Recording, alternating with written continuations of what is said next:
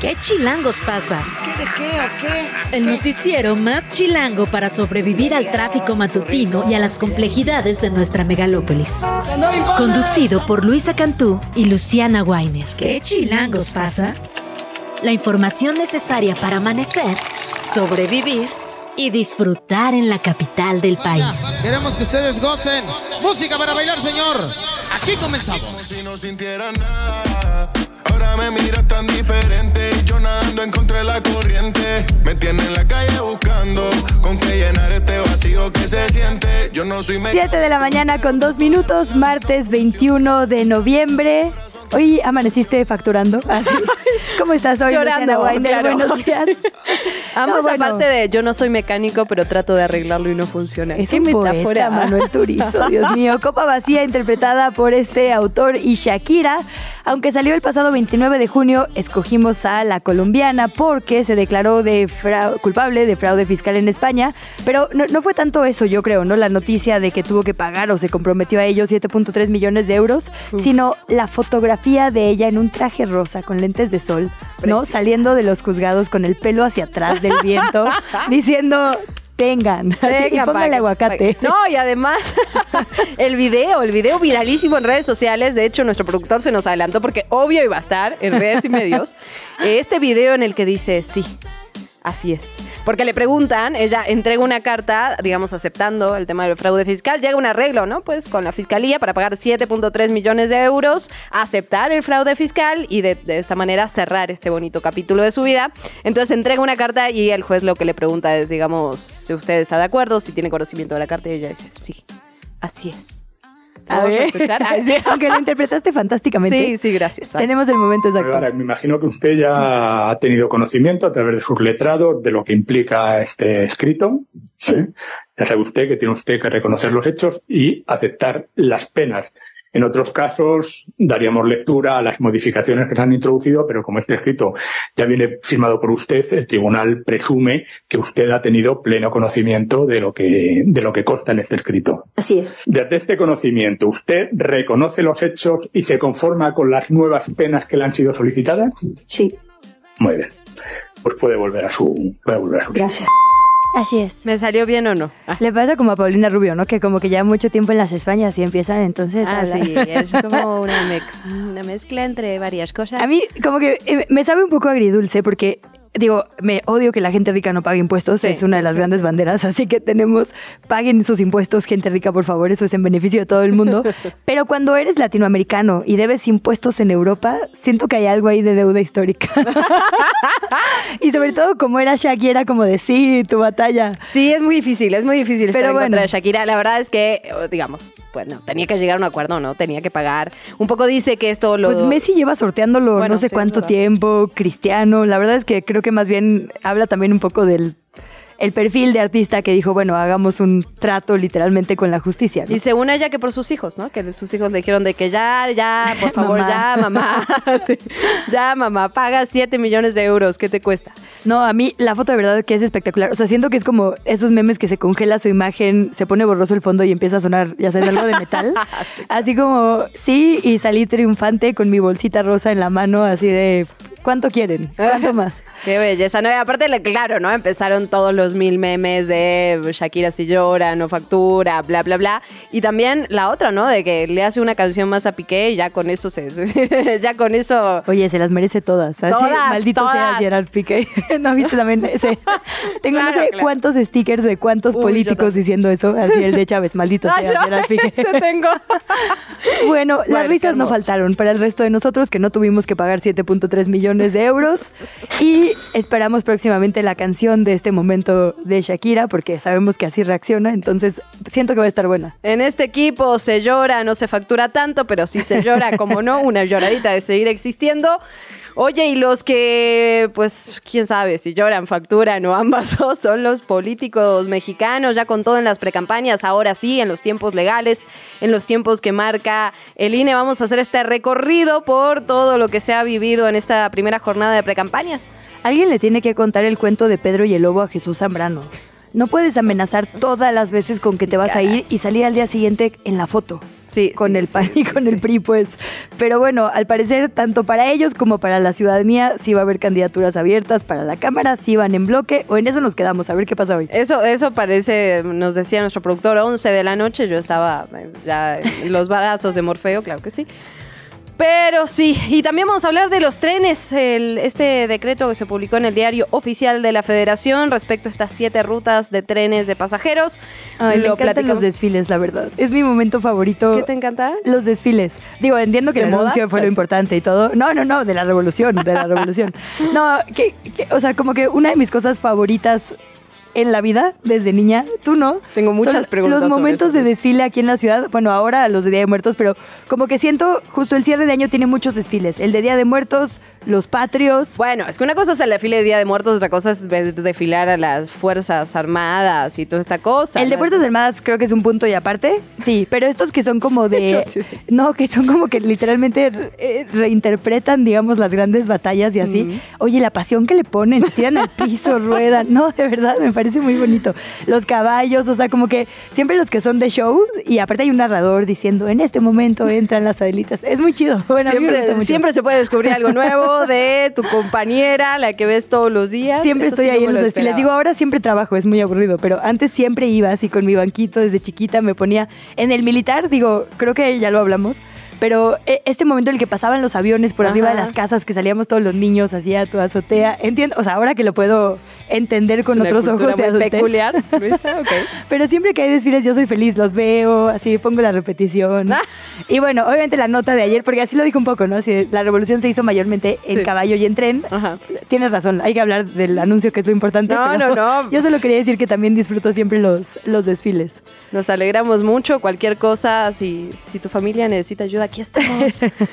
aquí estamos. Ay, son bonitos. Parpadeen dos Y aparte, veces. ¿sabes que También inaugura, ahora sí, la época navideña. O sea, como que a mí Bueno, me choca sí, que en noviembre sí. la gente empieza a poner árboles hasta que no terminan, terminan las fiestas patrias.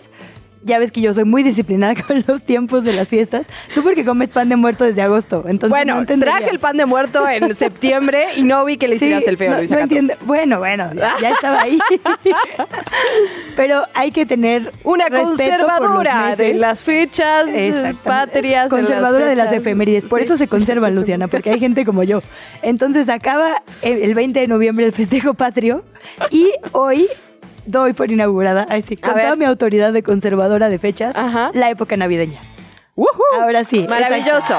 Ya, ya vamos a ocupar cascabeles. Ya, ya, entonces hoy pones el árbol o cómo. No, el primero de diciembre. Bueno, pero ya se siente la Navidad. ¿Me puedo comer una rosca de Reyes o qué? No, eso es ¿Me haces un Reyes, regalo? Luciana, ¿Qué? ¿Qué vas a hacer, Luisa? Los Reyes vienen después de Santa Claus. Eso ya puede. El 26 de diciembre, ya. Ahorita más bien es ir pensando que el romerito, que el pavo, que la pasta, bueno, no sé qué comas en tu casa, pero ahorita más bien es ir bajando las cajas de las esferitas, ir pensando, ah, bueno, no sé si aprovechaste el buen fin, pero las ofertas de Navidad es como la planeación. Y al primero de diciembre, en forma. O sea, acabas de cumplir como 60, amiga. Así Nací en de 5 60, minutos. nací- no, es, es muy, ay, sí, muy juvenil, obviamente, festejar Sí. la Navidad. Póngale la cortinilla a la señora, por favor. Bien ganada. Ay, Mariah Carey. Ah, pues la señora salió, no sé si vieron este video en su Instagram, ya se descongeló. Ella también ya inauguró la temporada, porque ella entiende lo que yo, así Sí, que hay que ir paso a paso. En fin, felicidad. maravilla, Vámonos bueno. a la política, porque hay un montón. Venga.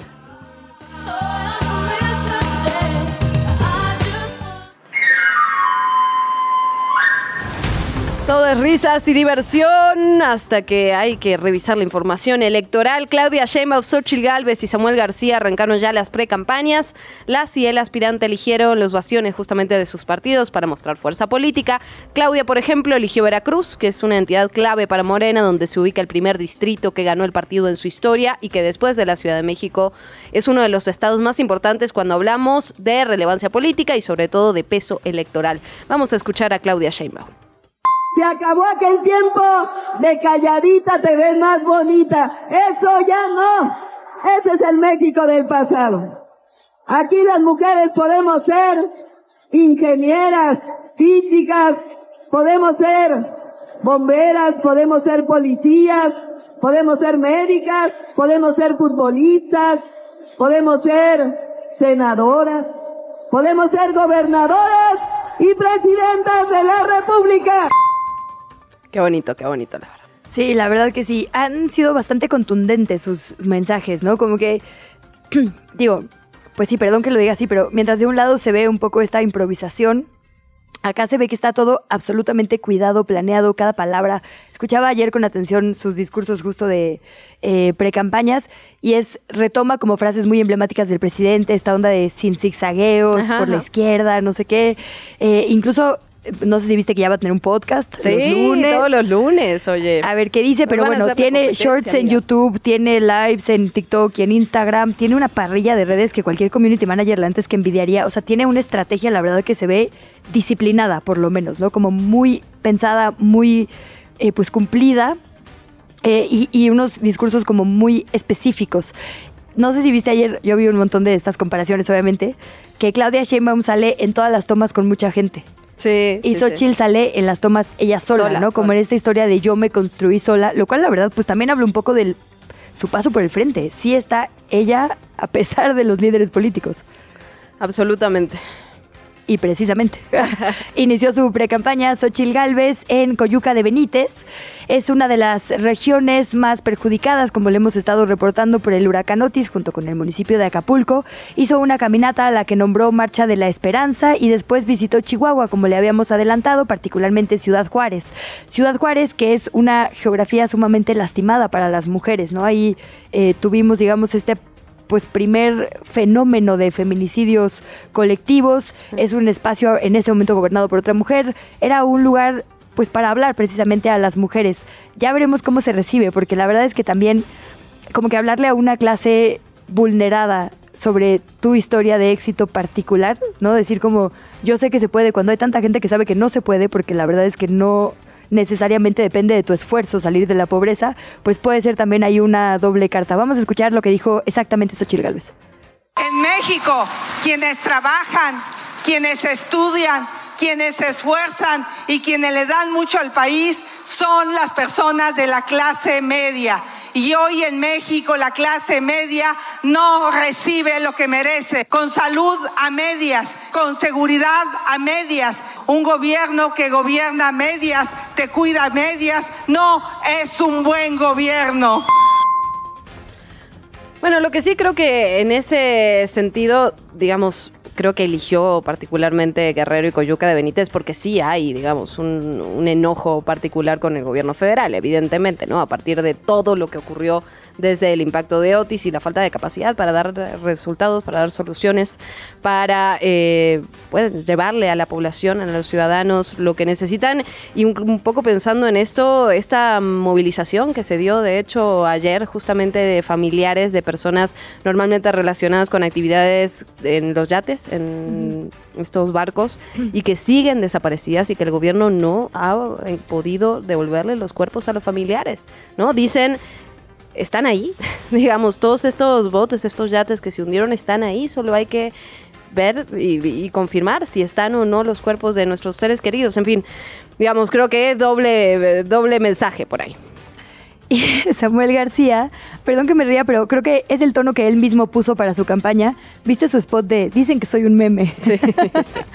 bueno, pues él inició en Nuevo León, en territorio seguro, rodeado de sus simpatizantes y de legisladores de Movimiento Ciudadano, así como personal de su administración, gente que trabajó con él presumió contar con el 80% de aprobación entre la ciudadanía en Nuevo León y prometió una campaña fresca, joven y dinámica. Es, eh, pues sí, bastante, bastante curioso cómo ha sabido digamos, usar en su favor lo que se dice en su contra, ¿no? Esto de que es joven, esto de que es un meme, esto de Mariana. La verdad es que incluso ayer insistía en esto de eh, vamos por la segunda fuerza, ¿no? Como diciendo el frente, la frase que usa, ya está frito es creo que lo que va a buscar posicionar, que es la alternativa a Morena, ya claro. no la tercera opción, sino como literalmente la segunda fuerza, ¿no? A eso dedicó sus esfuerzos Samuel García, vamos a escucharlo. México se merece al candidato más joven en la historia del país jamás electo, porque hoy los jóvenes, los millennials, los centennials, somos el 60% de México. Siempre nos ignoran, nos olvidan, puras propuestas del pasado. Y es momento que llegue un joven a marcar la agenda del futuro de México.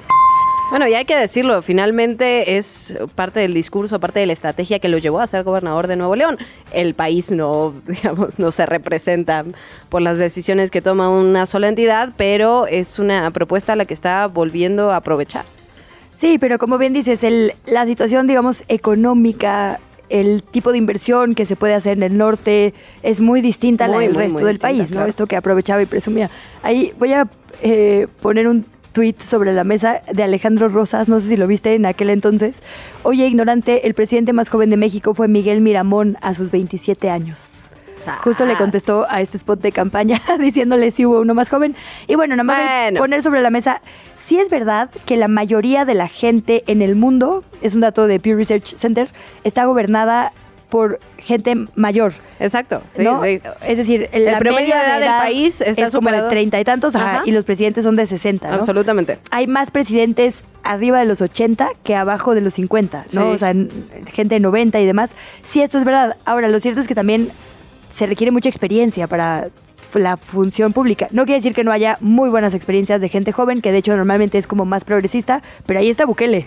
El Salvador. O sea, no hay garantías, digamos. Sí hay que ver contenido y no solamente factores como esos, ¿no? Absolutamente, y creo que finalmente lo que está haciendo Samuel es además trazar un camino, ¿no? Un camino para el movimiento ciudadano, un camino para sí mismo adentro de la política, e incluso para otros perfiles dentro del movimiento que les podría abrir la puerta, quién sabe si consciente o inconscientemente, pero para el futuro también. Ya veremos qué pasa en el 2030. Por ejemplo, nos vamos ahora con los otros temas que ya anunciamos, el tema de los ferrocarriles. El presidente Andrés Manuel López Obrador publicó este lunes el decreto en el diario oficial de la Federación para reactivar el servicio de trenes de pasajeros y que funcione como una área prioritaria para el desarrollo nacional. El decreto menciona también las primeras siete rutas, las cuales serán concesionadas a empresas del Servicio Público de Transporte Ferroviario. Son las siguientes, México-Veracruz, Coatzacoalcos, el tren interurbano de Laifa a Pachuca, México-Querétaro, León, Aguascalientes, Manzanillo-Colima, Guadalajara, Irapuato, México-San Luis Potosí, Monterrey, Nuevo Laredo, México-Querétaro, Guadalajara, Tepic, Mazatlán, Nogales, Aguascalientes, Chihuahua, Ciudad Juárez. Esta medida estipula también que las empresas deberán presentar propuestas viables en inversión, en tiempo de construcción y modernización de vías para otorgar el servicio de pasajeros a más tardar el 15 de enero de 2024. Vamos a escuchar. Hoy aparece en el diario oficial el decreto que establece el regreso del servicio de trenes modernos de pasajeros con la utilización de 17.484 kilómetros de vías férreas e instalaciones que fueron concesionadas para servicio de carga. Vamos a hablar de esto un poco más adelante con el urbanista Federico Taboada. Por lo pronto, en información local, Clara Brugada anunció ya en el inicio de su precampaña a la jefatura de gobierno por la Ciudad de México que tiene el compromiso de convencer y entusiasmar a las y los capitalinos. Dice que no solo quiere la jefatura, sino una mayoría calificada en el Congreso de la Ciudad de México y el triunfo en las 16 alcaldías. Dijo que uno de sus compromisos es lograr que la capital sea una ciudad feminista, que luche por los derechos de las mujeres y que trabaje de forma contundente en la erradicación de la violencia de género. Esto que ha sido su lema de campaña, digamos, desde el inicio, una ciudad de los cuidados. Agradeció a quienes fueron sus compañeros aspirantes a la jefatura de gobierno, que finalmente no fueron favorecidos en las encuestas. Tenemos que hablar también, por supuesto, de lo que ocurre del otro lado. Hemos estado dándole seguimiento a lo que pasa con Sandra Cuevas, la alcaldesa de Cuauhtémoc, y el apoyo que le dio a Adrián Rubalcaba en esta conferencia de prensa cuando Adrián Rubalcaba informaba que se iba, que se bajaba del PRI. Se espera ahora sí, y esto ya nos lo adelantaba justamente el propio Rubalcaba en estos micrófonos, que este martes la alcaldesa de Cuauhtémoc de digamos, de un anuncio, de una conferencia de prensa y anuncie cuáles son sus planes para el futuro político. Recordemos que el pasado 18 de noviembre la alcaldesa acompañó en esta conferencia a Adrián Rubalcaba, el alcalde con licencia de Coajimalpa, le dio su apoyo incondicional, habló de darle su amor, dijo que lo consideraba un político de palabra, un hombre con principios, valores y que se ha caracterizado siempre por gobernar con el corazón. Veremos ya qué se anuncia en esta, en esta nueva conferencia de prensa. Evidentemente, se espera que eh, parecería que ya se han ido acotando los caminos, ¿no? Se anotó para la jefatura de gobierno. Veremos si continúa en esta alianza PRI-PAN-PRD, especialmente porque ha demostrado su apoyo al, al alcalde con licencia de Coajimalpa que ya anunció que se va a ir del PRI, todavía no anunció hacia dónde, dice que tiene múltiples propuestas de múltiples partidos, así que estaremos al pendiente de eso. Bueno, concretamente ayer Sebastián Ramírez, el dirigente de Morena aquí en la capital del país, dijo, son bienvenidos todos y todas los de buena fe, eso sí dijo, pero que quieran renunciar y eso es muy subjetivo, como ya sabemos. para acá. La buena fe, pues quién sabe, ¿verdad? Lo cierto es que cualquier campaña, o sea, cualquier agencia de publicidad o de marketing debería estar contratando a Sandra Cuevas y Adrián Rubalcaba. Nos tienen hablando de ellos sí, día qué y noche. Cosa, qué cosa, La verdad es que no sé si fue planeado, pero si no, deberían considerar su futuro por allá también, no solo en la política. Incluso con esto que, que, veíamos ayer de mensajes entre líneas, Sandra Cuevas diciendo es tiempo de despertar dragones. Híjole, bueno, Híjole. ya veremos más adelante. En un cambio de tono, dos elementos de la policía y siete civiles perdieron la vida durante enfrentamientos. Esto pasó en Cuernavaca la madrugada de este lunes. Así lo informó y confirmó la Secretaría de Seguridad y Protección Ciudadana de esa ciudad. Dos policías quedaron lesionados y otros dos civiles quedaron heridos. Las autoridades confirmaron que la persecución fue resultado de un reporte de ataque entre civiles que se efectuó desde tres vehículos dos camionetas y una motocicleta que atacaron a personas que estaban consumiendo bebidas en la vía pública. Escuchamos la voz del alcalde de Cuernavaca, José Luis Uriostegui. Tenemos tres elementos lesionados que afortunadamente me informan. En ese momento, a pesar de las lesiones, está fuera de peligro su vida y perdieron la vida seis presuntos delincuentes. Pero no podemos estar esperando a que participen otras corporaciones, sino reaccionar nosotros de manera inmediata ruda la cosa en Morelos, ¿eh? muy, pero muy complicada en materia de seguridad. Nos vamos con otros temas. Hablamos ya de Acapulco. La Secretaría de Educación de ese estado anunció que los alumnos de todos los niveles van a volver a clases, así como actividades administrativas en los planteles, obviamente en los planteles que no representen algún riesgo para la comunidad, es decir, todos los que están con daños pues no van a volver. A través de un comunicado, Marcial Rodríguez, secretario de Educación del Estado, informó que tomando en cuenta los daños del huracán Otis, hoy martes se vuelve a clases. Responsable de la educación en la entidad expresó que se debe tener mucha sensibilidad en esta etapa de emergencia. No se va a obligar a ningún alumno, trabajador o docente que por efectos de Otis no pueda asistir a la escuela y no se les va a exigir nada extra, es decir, ni eh, uniforme, ni materiales extras, ni nada más que su presencia. La Suprema Corte alista la discusión del impedimento planteado por la Consejería Jurídica con el que se busca que el ministro Javier Lainez no revise la acción de inconstitucionalidad tramitada por legisladores de la oposición contra la extinción de los fideicomisos del Poder Judicial de la Federación. Durante la sesión El ministro Lainez debe explicar al Pleno sus consideraciones sobre el impedimento que se planteó sobre este asunto. Algunas de las causas por las cuales un ministro o una ministra no puede conocer de un asunto son tener un interés personal en el mismo, tener tramitado algún juicio de amparo semejante al caso que se plantea o haber aconsejado como asesor a la resolución reclamada. Nos vamos rapidísimo con información internacional que vamos a ampliar al ratito. Pero los primeros anuncios del presidente electo de Argentina, Javier Milei, el ultraderechista narcocapitalista de la Libertad Avanza, ya, ya hablaba, bueno, no, ya digamos refrendó su compromiso que había tomado en campaña, privatizar la empresa estatal de yacimientos petrolíferos fiscales, IPF, conocido, los medios públicos, ¿no? Justamente incluso una persona de su equipo le decía a una de las reporteras que lo estaba entrevistando de tu medio va a desaparecer, ¿eh? Así que trabájale bien. Así las cosas con los medios públicos, habla todo lo que está, puede estar en manos de privados, va a estar en manos de privados, dijo Milei. Dijo además que solucionar la inflación le va a llevar entre 18 y 24 meses, que no habrá gradualismo en las medidas a tomar y que antes de tomar protesta hará un viaje a Estados Unidos y a Israel. Revisaremos al ratito porque justo en este momento se está llevando una de las reuniones entre el presidente electo y el presidente argentino Alberto Fernández. ¿Qué chilangos pasa? ¿Qué de qué o qué? Pues qué. ¿Qué chilangos pasa? En los medios y en las redes sociales.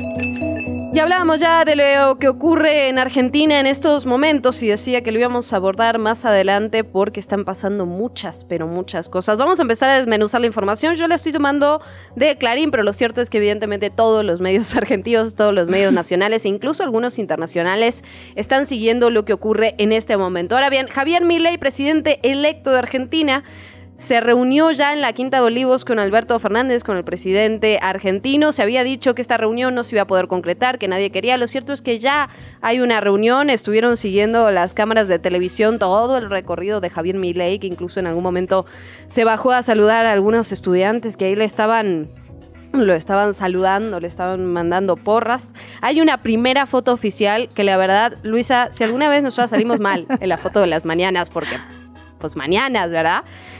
Esta foto es Piensa en Alberto Fernández. tremenda, tremenda. A ver, Alberto Fernández, para que se una idea, Alberto Fernández está tirado para atrás con una cara de seriedad que no tiene comparación. Javier Milei está sentado en la punta de la silla, las manos en triangulito, como cuando estás en la tele y no sabes qué hacer con tus manos, también con una seriedad absoluta. Tienen dos copas, no sé, parece de, de ¿qué será esto? ¿Agua? Bueno, dos copas de agua, cara de que están en un velorio, pero de que les debieron haber dado algo más fuerte. Sí, sí ya del whisky a los muchachos, porque de veras.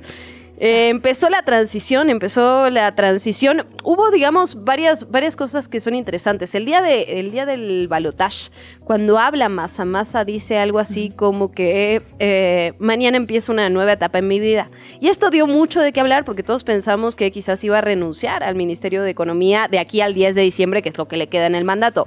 Porque esto es importante. En Argentina, digamos, puedes contender para la presidencia, pero continuar en tu cargo en tu cargo público. Entonces, mm, eh, Sergio Massa sigue siendo el ministro de Economía. Y por cierto, ya eh, hicieron como un plan para contener el dólar en lo que abren los mercados, porque ayer en Argentina también fue feriado, fue el Día de la Soberanía Nacional, que parecía como una ironía de la vida, ¿verdad? Entonces, eh, obviamente todo el peso en Argentina estaba pensado en cómo, iba a abrir, cómo iban a abrir las bolsas este martes. Se hizo un plan para contender, para que el dólar no se dispare. Sin embargo, ayer sí las empresas argentinas en Wall Street cotizaron a la alza.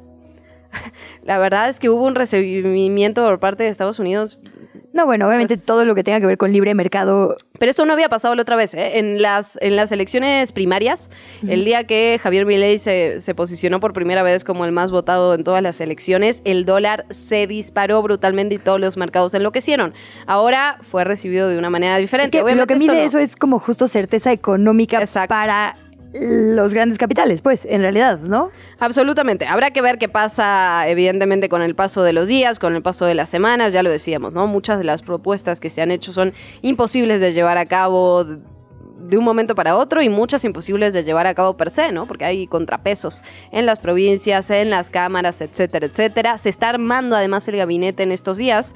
No se sabe quién será el gabinete, el ministro, perdón, de Economía. Hay mucha digamos, polémica en torno a eso. Y por supuesto el PRO que ha apoyado a, Javier Milei, el expresidente Mauricio Macri y la ex aspirante Patricia Bullrich, están ahora ahí discutiendo y peleándose los cargos públicos. En fin, así las cosas, pero empieza la transición en Argentina con cara de pocos amigos, pero ahí está la primera reunión y la primera foto oficial. Pues vamos a hablar un montón de mi ley hoy. La verdad es que eh, es un shock, creo yo, para toda la región, precisamente. Déjame poner dos artículos más que creo que vale la pena leer. Eh, la columna de Antonio Ortuño en El País que se titula Se avisora un Milei mexicano. Siempre hay estos análisis, ¿no? Gana Macron. ¿Quién es el Macron mexicano? ¿Te acuerdas ahí? Eh, fail. Spoiler, no fue Ricardo Anaya como en algún momento se intentó posicionar.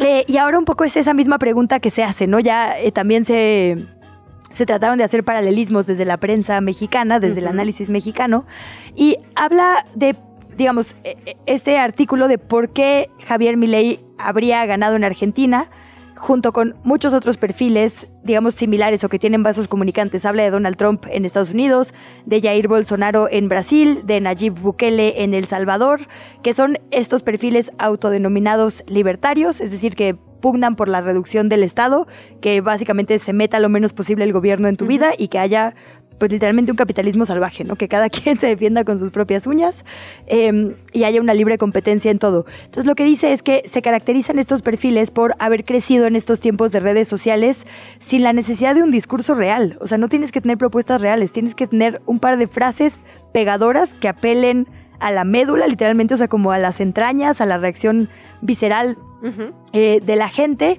y que con eso con esta, digamos, virulencia, con esta furia, parezcan outsiders, como salen, digamos, de la política tradicional, diplomática, de discurso, de ensayo, entonces parece gente, digamos, enojada, ciudadana, outsiders reales. Eh, gente enojada sí son, ¿eh? Bueno, no parecen, eso sí son. Claro, impulsados por esta inmediatez de las redes sociales, que justo no nos habla de sentarnos un segundo a pensar, a analizar, sino de esto, entraña, entraña, entraña, ¿no? Sí, justo hay algo eh, relacionado con mi ley que no lo hemos platicado, pero voy a aprovechar este momento. un tema del que casi no hablo.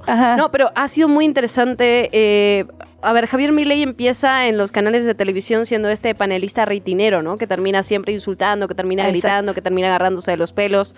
Eh, y esto lo catapulta, lo catapulta al, al, ámbito político, lo cual es impresionante porque uno de los que más invitaba a Javier Milei cuando solo era el economista panelista de la televisión, decía, pues es que entra Javier y el rating se va a los cielos, ¿no? Digamos, no sé cómo duerme. Sí, hay que tener cuidado con la ultraderecha, porque lo que hay que hacer, la ultraderecha, digamos, antiderechos, ¿no? no es maximizar sus discursos por rating. Y la violencia, la violencia per se, ¿eh? o sea, sí. y después la campaña que Javier Milei hace en TikTok es absolutamente eh, efectiva, exitosa, viral, pues, tal cual. Viral. Pues mira, justo lo que dice Antonio Ortuño en esta columna del país es ya se habló en su momento del Bronco, de si el Bronco podía ser este supuesto outsider, porque también lo que dice es, en realidad no son outsiders, responden a otra agenda que no es la política, pero es la económica, que, ojo, en el mundo ha sido peor de tóxica, ¿no? Pero sí em, se habló del Bronco y ahora se habla de Eduardo Verástegui. Lo que dice él es, no hay personajes, o sea, nadie, ninguna persona tiene el poder que hemos visto de un Bolsonaro, de un Bukele, de un Milei, pero sí las condiciones de pues cierto descontento en ciertos sectores, mucha virulencia en la discusión de las redes sociales, discursos de la urgencia de outsiders, podrían generar condiciones para que quizá en algún momento haya. Sí, claramente en México no estamos en ese momento ahora, lo cual no implica que en el futuro no se puede llegar a ese lugar. Sí, sí, sí. Y pues justo otra nota que recomiendo es un análisis que se llama El huracán Milei, está en uso.org Siete claves de la elección argentina, Pablo Stefanoni. Perdón que me siga con dos, nada más para no cambiar del tema. No, muy bien, muy bien. Pablo Stefanoni escribe mucho sobre derechas y justo, ¿no? Los caldos de cultivo, digamos, para estas derechas. Que el tema con la derecha no es solo que sea derecha, pues es que es antiderechos de la las personas, ¿no? Por eso eh, En efecto, de hecho, este, tipo de personajes, digamos, están bastante lejos, digamos, de la centro derecha. En realidad son personajes que eh, quieren dinamitar las instituciones, que van en contra de los derechos de las personas, que tienen eh, políticas, digamos, de, represión incluso. Pues tal cual lo que dice es, digamos, las siete claves lo que explica es em, este asunto de intentar eh, pues que aprovechar, digamos, este fuera todos, ¿no? Este hartazgo con la clase política en general para hacerse pasar como gente que viene desde afuera, lo cual ya hemos dicho es falso.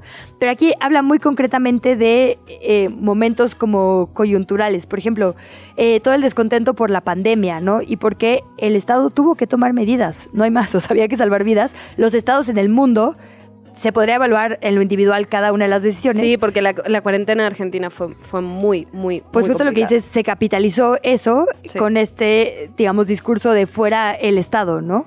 Eh, esta radicalización, bueno, en Argentina, evidentemente, el tema económico merece un análisis de un programa completo, ¿no?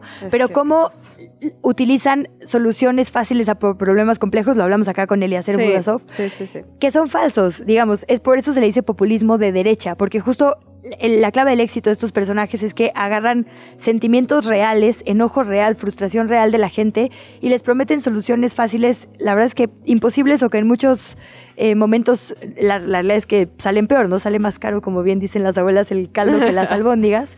Eh, pero no importa, porque ellos no al no tener ningún tipo de carrera política anterior, o sea, Milei no ha estado en ningún otro lugar, no hay punto de comparación. Bueno, viene de la Cámara, ¿no? En la cual tuvo un ausentismo del 50% y el resto de las acciones a las que sí a las que sí asistió no carga con el peso de un partido, ¿no? O de una historia política. Entonces, la verdad es que pues tienen una carta casi en blanco y ese es el peligro de estos discursos, digamos, populistas de derecha. Y ojo, también que culpan a falsos enemigos. Esto me parece muy importante. Es como, no hay trabajo, es culpa de los migrantes, ¿no? Sí, sí, la sí. familia está en un momento de crisis. No, no es el capitalismo y que todo el mundo tiene que trabajar jornadas extra, son las mujeres feministas. O sea, siempre se buscan falsos enemigos y llevan el discurso hacia allá. Entonces, lo cual también es peligroso por, digamos, la violencia que genera socialmente.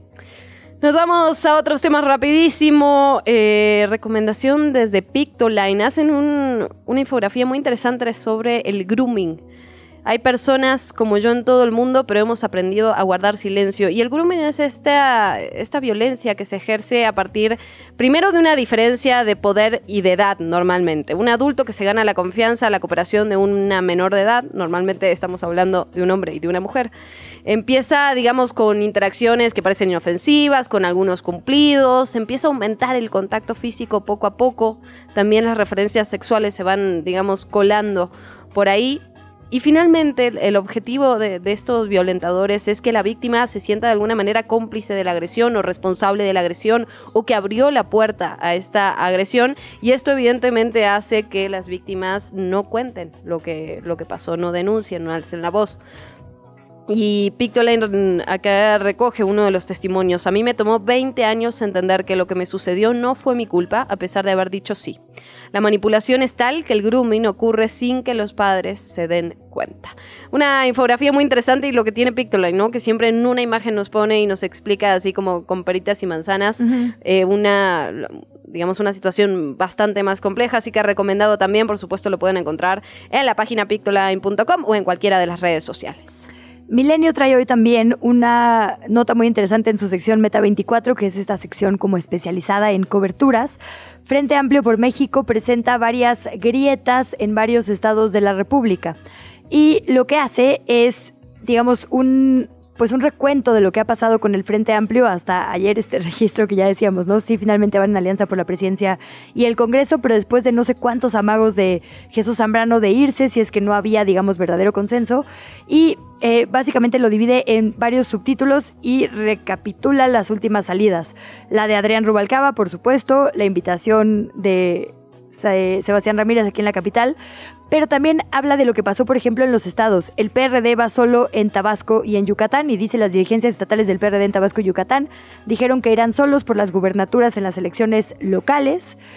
Eh, habla también de lo que pasó en Morelos. Las organizaciones que integraban la parte social del Frente Amplio por México en Morelos responsabilizaron directamente a las dirigencias estatales del PRI y del PRD del fracaso para ese intento de alianza. El riesgo que hay en Michoacán, el PAN va a decidir el próximo 23 de noviembre si va a contender de forma individual. Es decir, aunque se han concentrado muchos esfuerzos en Xochil Gálvez, en que sí parezca, digamos, un frente literalmente para la presidencia, si uno se asoma a los procesos locales, en algunos ya rompieron, en otros están por romper. Aquí lo que pasó en la capital fue muy em- emblemático, digamos, ¿no? Minutos antes literalmente del cierre para ir en alianza, finalmente negocian y sí van juntos las dirigencias, porque los personajes que hubieran implicado esta alianza, como ya veíamos Adrián Rubalcaba, estamos esperando un anuncio de Sandra Cuevas, eh, Víctor Hugo Lobo, Sí. también un- una figura importantísima para el PRD, han ido rompiendo Murat en Y esta disociación, ¿no? Entre las cúpulas y, digamos, los actores Las bases, políticos de cada bueno, uno de los partidos. Sí, totalmente. Entonces lo que dicen es, ah, la verdad, con muchas grietas también se ha mantenido esta imagen, digamos, pro Xochitl, aunque como ya nos decía el otro día Ernesto Núñez en su columna que retomamos acá, también la han dejado un poco sola, incluso en retos tan grandes como ir al bastión morenista más grande como es Iztapalapa. Xochitl está intentando con alfileres mantener la unidad del frente, pero pues las eh, entidades distintas nos demuestran que se está resquebrajando este acuerdo cupular. La mañanera. Quieren prohibirla, imagínense. 7 de la mañana, 47 minutos. ¿Qué está pasando en la conferencia matutina? Recordemos que no hubo conferencia por varios días. El presidente López Obrador la está retomando y están hablando de salud. Se presentó un reporte sobre el sistema de salud pública a cargo del secretario de salud de Jorge Alcocer y el director del IMSS de Zoe Robledo. Se informó de los avances de la implementación del programa IMSS Bienestar. Destacó la puesta en marcha del SAI, que es este sistema de monitoreo en tiempo real de surtido de recetas y existencia de medicamentos en almacenes y dijo que se registra, y esto, a ver, atención, se registra un 94% de abasto en 23 estados del país. Hay que revisar, la verdad, hay que revisar esta cifra porque sabemos que, de hecho, lo, mencionábamos, la semana pasada había una movilización, particularmente en algún tipo de, de medicamentos para ciertas enfermedades en particular, por ejemplo, las oncológicas y los medicamentos relacionados con la salud mental. Había un desabasto brutal y esto, digamos, me consta de forma cercana los medicamentos relacionados con TDA y antidepresivos. Entonces, bueno, 94% de abasto en 23 estados del país. Eh, vamos a, revisar esta información, pero esto es lo que se está diciendo en la conferencia matutina. Y se habló también, Luisa, de esta propuesta que también ha sido, digamos, muy polémica, muy criticada, de esta gran farmacia que operaría desde la Ciudad de México. Se está hablando justamente sobre este tema y bueno, están dando, digamos, un poco más de información, porque parte de lo que, lo que ocurre es que no sabríamos cómo operaría. Sí, pues parte de este corte de caja que hace también Zoé Robledo, el, director del IMSS, eh, dice que hay actualmente 50 almacenes estatales, como bien decías, digamos, la instalación de este SAI está en 273 de 697 hospitales y el presidente López Obrador adelantó que en diciembre se va a inaugurar esto que dices, la gran farmacia que va a contar con todos los medicamentos. Dijo que ese almacén tendrá un sistema de comunicación y transporte para que en 24 horas, digamos que esa es la promesa, lleguen a cualquier centro médico del país. También informó que Birmex va a ser la empresa que se encargue de la distribución y del el manejo de este almacén o de esta gran farmacia, digamos, ¿no? Que, como bien dices ha sido sumamente eh, analizada. Y bueno, Zoe Robledo también ya hizo un corte de caja, como lo hace regularmente, de los avances del programa IMSS Bienestar. Le adelantamos que un poco más adelante vamos a estar hablando con el doctor Mauro Rodríguez sobre esto, porque se ha hablado mucho en nuestro país de la necesidad de que haya pues cobertura universal, estés afiliado o no al IMSS, al ISTE, digamos, tenga seguridad social o no. Y justo los avances del IMSS Bienestar de los que habla Zoe Robledo esta mañana tienen que ver con eso. Los avances, por ejemplo, donde ya se implementó en estados como Nayarit el IMSS Bienestar, eh, del abasto de medicamentos es del 99%. En Colima, dice Zoe Robledo, donde también ya hay IMSS Bienestar, el abasto de medicamentos es del 99%. Lo mismo dice en Baja California Sur, lo mismo en Sonora, bueno, en Sonora 98% de abasto de medicamentos, en Campeche también hay un 99%, eh, Guerrero sería de los estados con, digamos, menos avance, tendría un abasto de medicamentos del 92%, Veracruz del 95%, Morelos del 99%, eh, pero está esta discusión sobre que muchos estados de la oposición no han querido la implementación de el IMSS Bienestar. ¿Por qué? Porque implica que la Secretaría de Salud local, como está pasando por ejemplo aquí en la Ciudad de México, ceda, digamos, sus funciones a lo federal para entonces dedicarse a los programas de prevención, para dedicarse a otras políticas públicas, digamos, regiría en las secretarías estatales la política, sí, las decisiones sobre cómo lograr, digamos, el bienestar en general, pero la operación como tal estaría a cargo de los IMSS Bienestar. Y ahí pues va a haber, digamos, sí, una disparidad entre los estados de oposición de este momento que no lo quisieron y los estados donde ya se está implementando. Sí, eso que dices es fundamental. Por un lado, las secretarías locales empezarían a hacer, digamos, y esto lo platicábamos con la secretaria local de, salud, ¿no? Como con, exacto, con Oliva López, así sobre el tema de prevención de enfermedades. Pasaría a tener funciones, digamos, mucho más de comunicación y de prevención en lugar de atender directamente a la salud. Esto pasaría al ámbito federal. Por supuesto, hay un tema de presupuesto brutal en ese sentido, ¿no? Que cambiaría a partir de la implementación del IMSS Bienestar.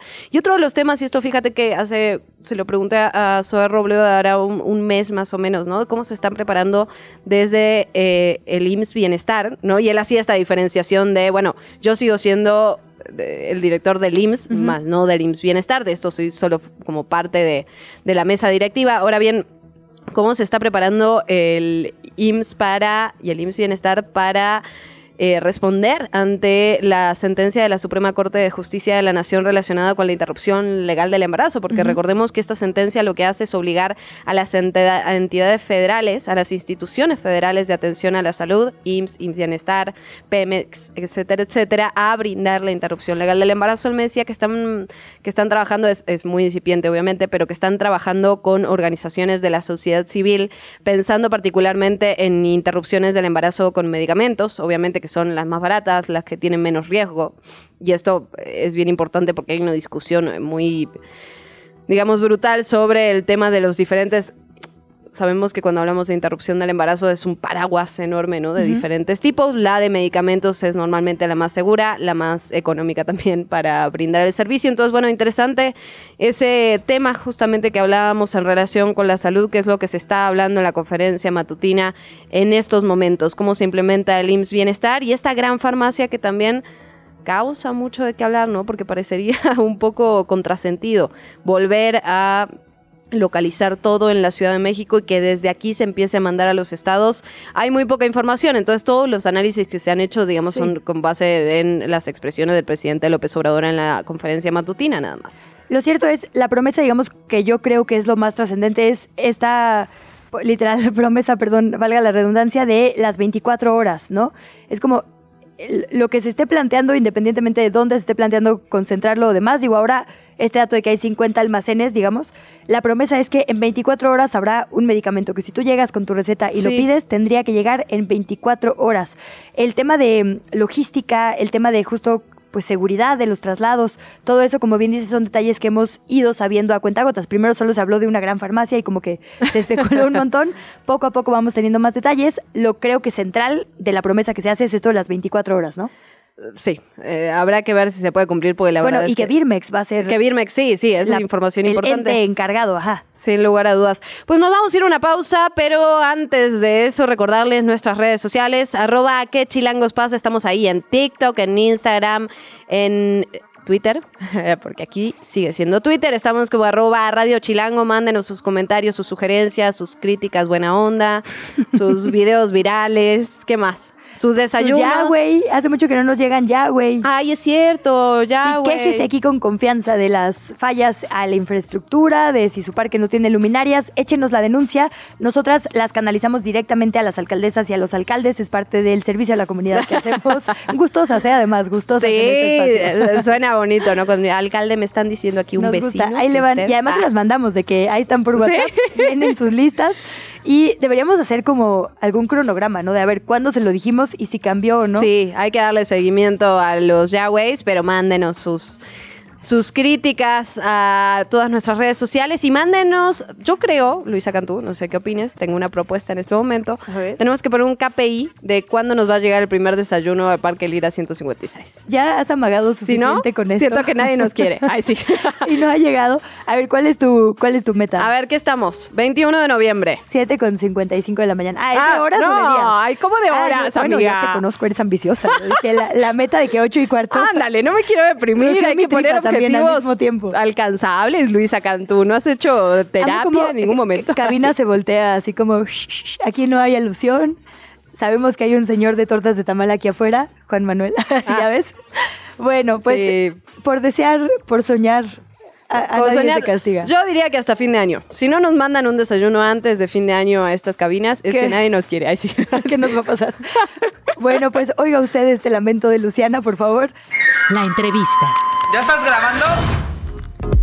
7 de la mañana, 58 minutos. Estamos de regreso en ¿Qué Chilangos pasa? Hablamos ya de este, este decreto publicado en el diario oficial de la Federación sobre las rutas de trenes para pasajeros. Siete rutas que están en este plan. Lo vamos a platicar con Federico Tabuada, urbanista y especialista en ciudades. Federico, ¿cómo estás? Buen día.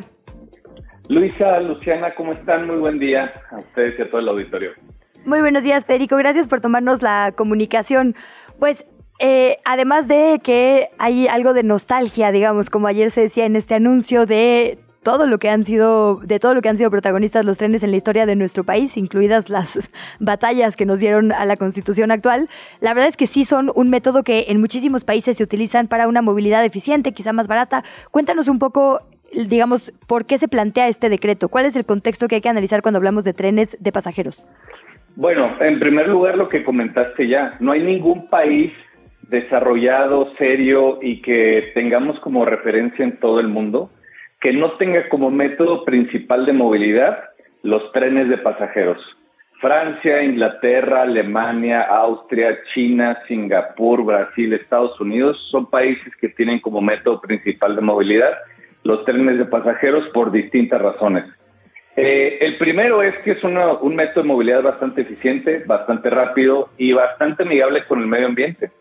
Eh, nosotros cuando se privatizan los trenes en 1997 se crea de facto un monopolio que pues realmente es todo lo contrario de lo que eran los trenes. Es caro, es ineficiente, es lento, es muy contaminante, que son los autobuses de pasajeros interestatales. Eh, tomen en cuenta que, por ejemplo, un autobús tiene una velocidad promedio en carretera de 50 kilómetros por hora. Velocidad promedio. Velocidad promedio significa que tienes que pararte a cargar gasolina, hay tráfico, las casetas y demás. La velocidad promedio de un tren, como los que se están construyendo en México, son 120 kilómetros por hora. Es el doble. Eso significa que vas a llegar en la mitad del tiempo de lo que llegarías en un autobús. Esto sin tomar en cuenta que los autobuses tienen una tasa de accidentes muy alta en México. Por la mala calidad de las carreteras y porque los autobuses en México son muy viejos. Entonces son un método de transporte pues que realmente eh, resulta ser muy eficaz y por eso es que se están construyendo en México y que son referencia en todo el mundo. Eh, realmente cuando existían en México pues sí tenían sus problemas, pero realmente eran bastante baratos. Porque aquí hay otra cosa, los trenes de pasajeros que se están construyendo en México y en todo el mundo que existen suelen ser más baratos que el avión y son más baratos que eh, los autobuses. Entonces, esa es la razón por la cual eh, se están construyendo y que existen como referencia en todo el mundo. Federico, a ver, se anuncian estas siete rutas, ¿no? México, Veracruz, Coatzacoalcos, el aeropuerto Felipe Ángeles, Apachuca, etcétera, etcétera. ¿Qué nos puedes decir de estas rutas en particular? Porque no son, no serían, digamos, pura, pura ruta nueva. Hay un antecedente, hay muchas de las estaciones que funcionaban antes del 95, es decir, ¿de dónde vienen estas propuestas? Pues la verdad es que son las rutas que mayor demanda tienen. Eh, digamos, son las rutas que, más gente utiliza. Y además, si tú analizas los antecedentes en las carreteras o en los viajes con avión, también son los viajes que eh, tienen mayor número de accidentes y que son los viajes más demandados. Entonces, pues realmente son eh, las rutas que, que más gente están utilizando en este momento y que pues llevarlos en tren va a ser bastante, bastante atractivo. Ok, se está haciendo, digamos, un esquema público-privado. Se está invitando a los actuales concesionarios a, digamos, presentar una propuesta de operación de aquí al 15 de enero. Concesionarios, digamos, de las vías para volverse trenes de pasajeros. Cuéntanos un poco de esta ruta económica, o sea, ¿qué podría pasar en términos de quién lo va a operar finalmente? Porque si no hay nadie, entonces sería el gobierno mexicano a través de la Sedena o la Marina. Sí, bueno, debo decirles aquí que hay, este, pues hay ya un veredicto casi este, premeditado. los trenes de pasajeros son un negocio que tiene un retorno muy pequeño, mm. es decir, no son tan buen negocio, eh, porque realmente el fin es mover a la gente. El mover a la gente es un derecho, es un servicio público, es como ir al hospital, es como ir a la escuela. Por eso casi todos los trenes públicos en el mundo son, son los opera el gobierno y tienen tarifas muy bajas, mm. porque realmente el retorno no está en los boletos o lo que tú obtengas por las tarifas, sino en las conexiones que generan eh, pues esos viajes o los negocios que se crean a partir de ello. Entonces, eh, pues realmente debo decirles que la mayor parte de ellos serán operados por el gobierno porque no son un negocio. La movilidad no debe ser percibida como un negocio. Todos, cuando tú ves las conexiones que existen en otros países, pues son tarifas muy bajas que solo el gobierno puede eh, absorber y que tienen eh, pues retornos muy bajitos. Parte de las críticas, Federico, de las dudas que se generan con este decreto tiene que ver con qué va a pasar con los trenes de carga que hoy en día, digamos, ocupan esas vías o parte de esas vías. ¿Cómo, cómo lo ves a futuro? ¿Qué podría pasar con esto? ¿Cuál es el plan? Pues los trenes de carga son completamente compatibles con los trenes de pasajeros. Eh, esa compatibilidad en México duró casi 150 años en todo el planeta existe y no hay una manera en la cual se van afectados unos con otros. Pero realmente nosotros tenemos que tener claro que lo que hay que priorizar es el beneficio público y que se mueva la gente. De hecho, si tú analizas lo que ha pasado en otros países como en Francia, en Francia han prohibido vuelos que tengan las mismas rutas que los trenes, porque el tren es mucho más eficiente y resulta tener, eh, mover mucha más gente en menos tiempo con menos energía. Ahora, lo que ocurre en Europa sí es que sí. no son tan baratos los trenes, ¿no? O sea, en relación al avión, por ejemplo. Eh, pues cuando tú analizas el viaje por completo, sí son mucho más baratos que el avión, porque te dejan en el centro de la ciudad, tú ya no tienes que tomar un traslado desde un aeropuerto que está muy lejano al centro de la ciudad. Entonces, cuando analizas el viaje por completo, es mucho más rápido y barato el tren.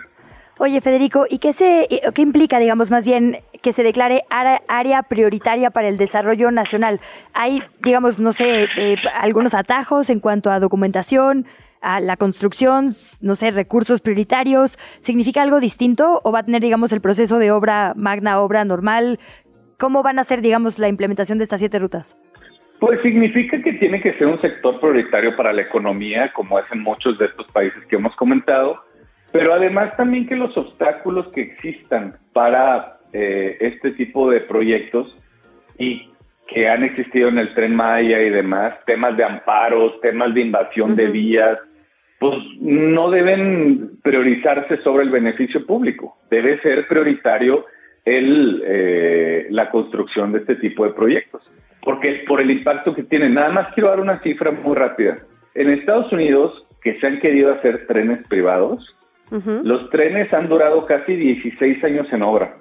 El tren Los Ángeles-San Francisco lleva 16 años en obra y no lleva ni el 10% de la obra porque ha querido, se ha querido plantear como un proyecto privado.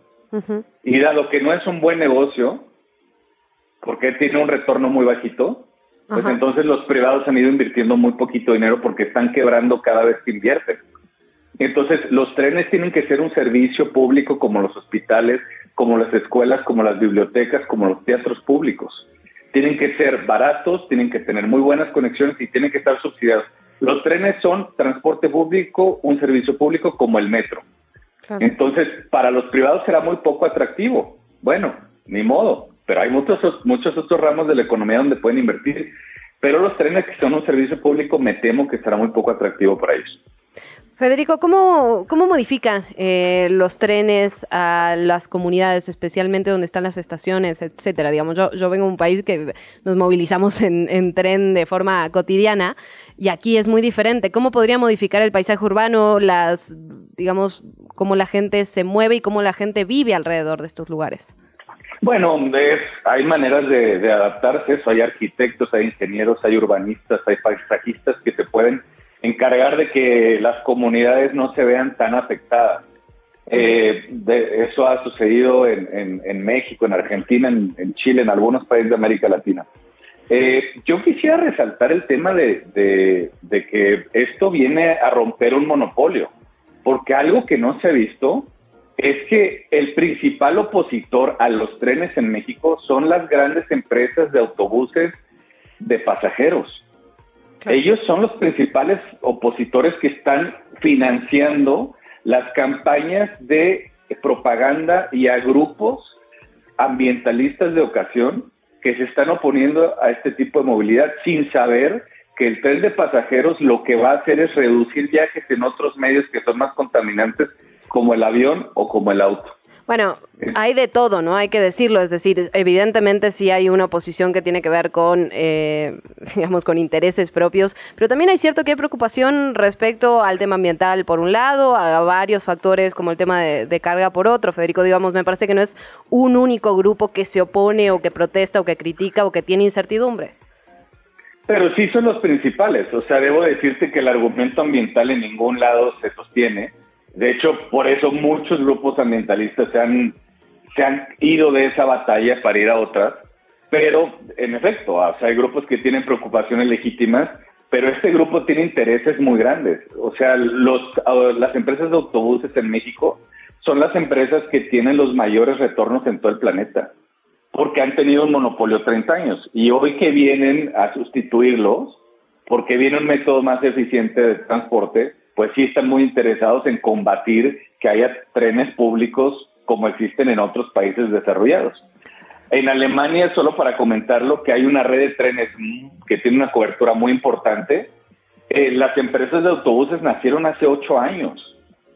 Porque es tan eficiente el tren que las oportunidades de competir de los, eh, de los autobuses son muy pequeñitas. Aquí tienen un monopolio que hoy viene un servicio público a combatirlo y que hoy preferiremos pues prioritariamente viajar en tren al doble velocidad a un precio más bajo y de manera más eficiente que hacerlo en autobús. Pero creo que es un debate verde. Sí, sin lugar a dudas. Lo es y veremos y veremos cómo se desarrolla, ¿no? Porque finalmente una cosa son los papeles, los planes, los proyectos y otra ya cuando se lleve a cabo de la forma que se lleve a cabo, pues finalmente lo que creo es que el, el interés es que se haga de la forma positiva. Lo mismo me pasó con el Tren Maya. Había, digamos, obviamente había grupos de poder, pero también había grupos que estaban legítimamente preocupados y que lo querían es que sí se haga, pero que se haga de la forma correcta. Creo que esa es la discusión. Y Federico, ahora yo también quisiera entrarle al tema que nos dices como de eh, conectividad integral, digamos, corredores logísticos. Y como tú sabes, somos un noticiero chilango, entonces nos interesa particularmente lo que nos toca a la ciudad. Este tren interurbano eh, AIFA Pachuca, digamos, ¿no? Que que ya tiene, digamos, consensos de Hidalgo, del Estado de México, de la Ciudad de México, eh, la idea de conectar justo con la estación Buenavista, que tiene Metrobús, que tiene por ahí metro, ¿cómo afectará a la Ciudad de México la posibilidad de tener tren? ¿Cómo se va a conectar? ¿Cómo vamos a llegar? ¿Qué se plantea, digamos, en cuanto a rutas para la zona centro específicamente? Pues bueno, hay distintas, eh, hay distintas rutas, hay distintas estaciones a las cuales pueden llegar estos trenes. Una es Buenavista, este, antes que existían los trenes, la principal era Buenavista, ¿no? Pero hay algunos otros puntos donde puede conectar con la ciudad que va a permitir que la gente pueda llegar de manera muy ágil, donde haya metrobús, donde haya metro, donde haya bicicletas, otros medios de transporte. Eh, y como comentaba antes, completamente compatible con el tren de carga eh, y el tren de pasajeros. Aquí lo importante es que los trenes lleguen a un destino donde la gente pueda, digamos, donde la gente pueda llegar de manera muy sencilla, ¿no? Buenavista es un gran punto, pero hay algunos otros donde también puede suceder. Eh, el principal puerto de carga en la Ciudad de México está en Azcapotzalco, se llama Pantaco. Está ahí en Avenida Cuitláhuac. bueno, en este punto es donde llega casi toda la carga y después esta carga se transporta en eh, en, autobuses eh, de, carga, en camiones de carga. Aquí también es muy importante mencionar una cosa. El transporte de carga en México también requiere su regulación y su intervención, porque lo han tenido casi todos los privados bajo intereses únicamente económicos. Y yo aquí lo que quiero mencionar es, eh, nuestras carreteras o en nuestras carreteras hay muchísimas mercancías que se están moviendo todavía cuando tendrían que moverse en tren. Por ejemplo, mercancías que son de alto peligro, las gasolinas, el gas LP, el petróleo y demás eh, mercancías que contienen un, un alto nivel de peligro que no tendrían por qué moverse en carreteras donde suele haber muchísimos accidentes. Aquí lo que tenemos que priorizar también es que las carreteras sean más seguras y que no tengamos tanta presencia de transporte de carga porque puede haber mucho, mucho peligro con ciertas mercancías y que sean más seguras para moverse para la gente. Al año mueren en México 16 mil personas por accidentes de tránsito o hechos de tránsito, como los llamamos algunos especialistas, y casi todos ellos son con transporte carga en carretera. Pues Federico, como siempre agradecerte muchísimo estos minutos, este tiempo, estaremos dándole seguimiento al tema, así que esperamos hablar contigo pronto. Gracias. Luisa, Luciana, que tengan bonito día. Gracias, Federico, igualmente. Te invitamos a seguir la conversación en redes sociales. Nos encuentras en TikTok, Instagram y Facebook como arroba que chilangos pasa. Y en Twitter desde la cuenta de Chilango, arroba chilango.com. Otro asunto que seguimos todos los días de cerca es la violencia que se vive en la franja de Gaza. En general, la mira, digamos, completa a la población de Cisjordania, a la que está en Gaza, los acuerdos o falta de ellos políticos, la situación de las infancias, todo es un tema que nos ocupa muchísimo en este espacio. Vamos a platicar con Khaled Abdelrahim, él es periodista de AJ Plus en español, que es la cadena digital de Al Jazeera. La verdad, uno de los pocos medios que están en campo y que han resistido en campo, que han hecho un esfuerzo extraordinario por contextualizarnos, por mostrarnos, por hacernos entender a quienes estamos a tantos miles de kilómetros qué está sucediendo, quién es la gente que está siendo víctima, cuál es la historia que hay que tener en cuenta cuando hablamos de estos dos meses, ¿no? Jaled, muchísimas gracias y bienvenido a este espacio. ¿A qué chilangos pasa? Hola, ¿qué tal? ¿Cómo estáis? Hola Jaled, muchísimo gusto en saludarte, de verdad muchísimas gracias por tomarnos la llamada. Empezaría preguntándote por lo que está ocurriendo en este momento, no fue planeado, pero finalmente en las últimas horas se ha hablado mucho en los medios de comunicación sobre este posible, posible tregua que podrían llegar de liberación de rehenes por un lado y de apertura finalmente de un corredor humanitario. ¿Qué, qué saben ustedes de esto?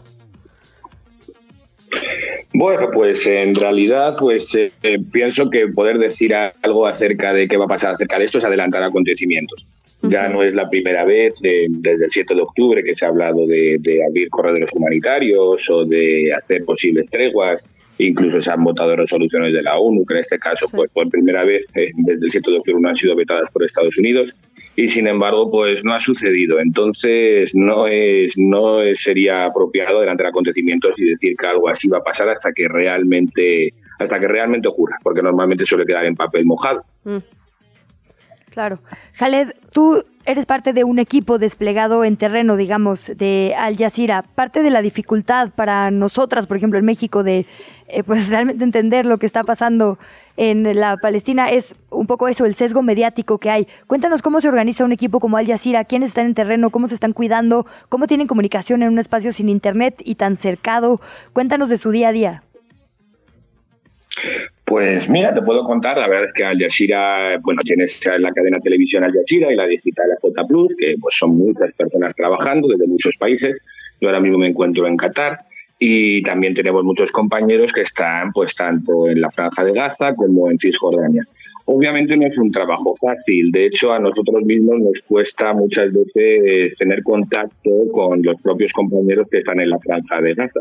Hay que recordar que ahora mismo hay cerca, casi ya son 50 los periodistas asesinados desde, desde, desde el 50 de octubre, según las cifras que no se han podido ver en ningún otro conflicto, ni en ninguna otra situación, ni siquiera en un sitio como México, donde la violencia con los periodistas es tan grande. eh, entonces, pues desde, luego no, no, es nada fácil poder llevar este trabajo adelante para, para todos. Nosotros, pues, por tener que estar documentando una situación que está siempre, siempre cambiante y siempre en violencia, y para los compañeros que están allí, pues simplemente no solamente por la falta de, posibilidad de tener comunicación con ellos, sino por eh, directamente la violencia a la que se están enfrentando y el tener que arriesgar sus propias vidas todo continuamente. El hecho de que haya 50 periodistas muertos en apenas seis semanas, pues los hechos me remiten, no hace falta ni siquiera explicarlo. Entonces, pues bueno, nosotros simplemente lo que intentamos desde Al Jazeera y desde J Plus también es poder, poder brindar a la gente eh, toda esa información que a menudo desde los medios occidentales, a veces por desconocimiento, a veces por agenda, eh, no se llega a trasladar al público en general y se intenta muchas veces, eh, en base a lo que piden gobiernos e instituciones, eh, a, menudo normalmente occidentales, es intentar dar la sensación de una falsa neutralidad o un falso punto medio en el que las historias sean contadas en base a eh, lo que piden ciertos intereses políticos, económicos. Entonces, desde nosotros, desde nuestro medio, lo que intentamos hacer es estar sobre el terreno y estar con la gente afectada, pues para poder llegar a la gente y para poder brindarles a ellos efectivamente a la audiencia, efectivamente algo más cercano a lo que es la realidad y no lo que vemos en, bueno, en las, en las cadenas de televisión masivas, en los medios masivos, y lo que llevan contando los últimos prácticamente 75 años de historia, que es algo que realmente no se corresponde con la realidad cuando, cuando, cuando está sobre el terreno. Yo he estado sobre el terreno, no en Gaza, sino en Cisjordania en muchas otras ocasiones, no en esta, y, y, bueno, pues obviamente no, no, no se corresponde con la realidad lo que uno ve, con lo que, con lo que la gente en general escucha. Y en ese sentido, Jalet, ¿qué información les llega desde la franja de Gaza? Sabíamos de la falta de alimento, la falta de medicamento, el asedio constante. ¿Qué más nos puedes contar de lo que está ocurriendo? Pues mira, la verdad, eh, ¿qué se puede contar? Pues mm, realmente hace falta que todavía pues lo califico como tal alguno, alguna institución, como podría ser la Corte Penal Internacional, pero realmente pues parece que estamos asistiendo a un, a un genocidio. Efectivamente, pues cuando existe una limpieza étnica de un pueblo sobre otro, eh, pues ya no solamente la falta de alimento o de comunicación, es directamente la pretensión de un Estado de borrar al otro, eh, pero no es algo que yo me esté inventando o que sea una opinión personal. Directamente ministros, ya no hablo de tertulianos televisivos, nada, los ministros israelíes salen y ya abiertamente han perdido cualquier tipo de línea roja y hablan abiertamente de querer destruir y acabar con la población de Gaza.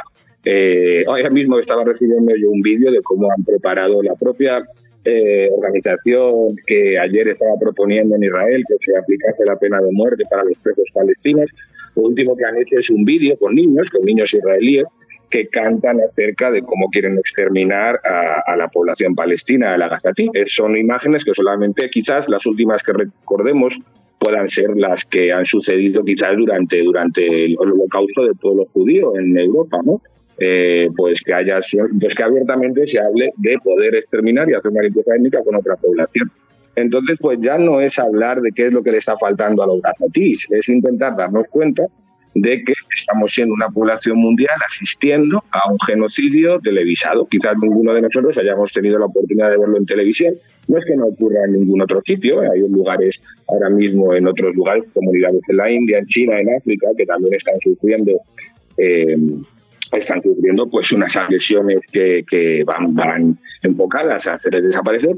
En este caso, el caso de Palestina, por ser histórico, eh, relevante tanto para la región como para otras regiones, pues tenemos a veces incluso un poquito más de documentación, aunque sea poca que en otras regiones, pero, pero lo que está al alcance de nuestra vista, pues sí, efectivamente estamos haciendo un genocidio en el que parece que muy pocas personas, muy pocas instituciones, muy pocos organismos están reaccionando ante tal, precisamente porque existen presiones que, que les impiden expresarse de otra manera y siguen queriendo defender la idea de conceptos así como una guerra entre Israel y Palestina y cosas así, cosas que no existen. Nadie diría que existía una guerra entre la Alemania nazi y los judíos, ¿no? Existía un exterminio, un holocausto. Pues cualquier idea fuera de eso realmente ahora mismo es, es tergiversada. Solamente hace falta estar en el terreno para verlo. Es mucho más allá de que se corte la línea de teléfono o falte algo, algo de comida o de agua. Jaled, ¿cómo has visto la respuesta mexicana? Digamos que los posicionamientos de América Latina han sido muy contundentes, eh, digamos los del gobierno mexicano, yo no diría contundentes, ¿no? A pesar de las muestras de solidaridad a Palestina, no ha habido un rompimiento, digamos, con Israel. ¿Qué hay de la gente? Porque la verdad es que algunas de las imágenes no sé si perturbadoras es una palabra apropiada, pero que a mí más me han atormentado el alma, literalmente las he visto en AJ Plus. Periodistas, hombres, mujeres buscando en los escombros a sus hijas y a sus hijos, bebecitos apilados, tratando de sobrevivir, recién nacidos, o sea, unas cosas verdaderamente brutales que uno no puede entender cómo pueden estar pasando ante nuestra mira. Y las veo cada vez más, las veo en cuentas de Palestina Hoy, las veo en este Cuts News, las veo en AJ Plus, medios que creo que antes no eran tan monitoreados desde México. ¿Ves en las audiencias mexicanas un interés, una solidaridad mayor a partir de esa enorme escalada de violencia contra la población palestina? Pues mira, efectivamente, efectivamente. Yo pienso que los palestinos, mira, ayer mismo, eh, ayer mismo, hace un par de días entrevistaba a, bueno, a, un señor llamado Salah, que después de seis semanas viviendo los, ataques de, de Israel desde Gaza, ha conseguido salir gracias a tener doble nacionalidad española gazatí, algo que tienen prohibido el resto de la población gazatí. Directamente no pueden ni siquiera huir, se tienen que quedar a ser bombardeados. Eh, este señor, cuando estábamos hablando acerca pues, de la reacción de la comunidad internacional, hablando de países, etcétera, pues efectivamente, esto me remite a lo que estaba diciendo las anteriores respuestas. Es cierto que ha habido algunos países que han reaccionado, podríamos hablar de Bolivia, que ha cortado relaciones con Israel, que parece que, que el corto de relaciones es única, es la, de las pocas soluciones que ya quedan ante la vista de que el Consejo de Seguridad de Naciones Unidas, la Corte Penal Internacional, pues no prácticamente pues no actúan. Solamente el corte de relaciones es, útil. Eh, Bolivia lo ha hecho, otros tres países han llamado, que son Honduras, Colombia, Chile, han llamado a, sus embajadores de Israel a, consultas. Eh, luego hay países como México y otros cinco países que han querido hacer simplemente un llamamiento, quizás bastante tenue, acerca de que, bueno, de que exista la solución de los estados y que haya un cese al fuego. Pero bueno, he hecho todo este preludio simplemente para decir que precisamente él, que tampoco tenía ninguna confianza puesta en lo que hagan los estados del mundo, eh, me decía que se les iluminaba el corazón en Gaza y en Palestina al ver cuál era la respuesta de la sociedad mundial, algo que no habían visto nunca antes. Entonces creo que tanto la sociedad mexicana como en otros muchos lugares, y hablo incluso de la sociedad europea, habiendo países como Alemania, Francia, Inglaterra, que incluso prohíben las manifestaciones pro-Palestina, hablo de países como Estados Unidos, que son el máximo aliado de Israel, su gobierno es el máximo aliado de Israel. Estamos viendo cómo la sociedad, que otras veces siempre ha habido manifestaciones en pro de Palestina, esas veces están siendo masivas, esas veces están siendo eh, realmente eh, eh, ruidosas, a veces están siendo eh, realmente solidarias y realmente estos, estos medios a los que dices que antes no se seguían, precisamente se están haciendo populares porque la gente un poco está queriéndose quitar la venda de los ojos. Este señor Salah nos decía, se nos iluminaba el corazón y se nos iluminaba la esperanza al ver y decía, ni siquiera nos, nos parábamos a pensar que decían el resto de países árabes al ver a la sociedad occidental moverse porque se parase el genocidio. Entonces, creo que desde la sociedad palestina valoran con mucho gusto y valoran con mucho, con mucha añoranza y mucho sentimiento el hecho de que lo que no están haciendo sus gobiernos sí lo hagan las personas. Eso quiere decir que todavía queda algo de humanidad en la humanidad, valga la redundancia. Jaled, agradecerte muchísimo, muchísimo, de verdad, estos minutos. Te seguimos, ¿dónde te leemos? ¿Dónde leemos la cobertura que están haciendo? Pues mira, AJ Plus Español, creo que para la audiencia en español es donde mejor pueden seguirnos. Exacto, existe AJ Plus en cuatro idiomas, pero para la audiencia que estamos dirigiéndonos latinoamericana y mexicana, AJ Plus Español, buscado en, las, en cualquiera de, las redes sociales, eh, puede ser un buen lugar donde poder ir siguiendo la actualidad de lo que va pasando en la región con, el, con, con toda esta situación. Pues Khaled Abdelrahim, periodista de AJ Plus en español y Al Jazeera en general, muchísimas gracias de verdad por tu tiempo con la diferencia de horarios y todo. Sabemos que es un esfuerzo. Te mandamos un gran abrazo y ojalá mantengamos comunicación. Muchas gracias a ustedes por, por brindarme ese espacio, Luisa Luciana. Que tengan un bonito día. La entrevista. ¿Ya estás grabando? 8 de la mañana con 30 minutos. Gracias por seguir en Qué Chilangos pasa y gracias a Jesús Zambrano, el dirigente nacional del PRD, por tomarnos la comunicación. Dirigente, muy buenos días y gracias. Muy buenos días, eh, Luisa, a sus órdenes, Luciana, con gusto saludarlos. Muchísimas gracias, muchísimo gusto de saludarlo también. Preguntarle qué ha pasado, se llegó finalmente a un acuerdo, hubo muchas negociaciones. Preguntarle cómo se llegó a este acuerdo, qué se negoció en el camino. Afortunadamente logramos un acuerdo ya eh, ayer en la, pues prácticamente en la noche, para eh, ir a registrar 253 distritos electorales federales en los que vamos en coalición.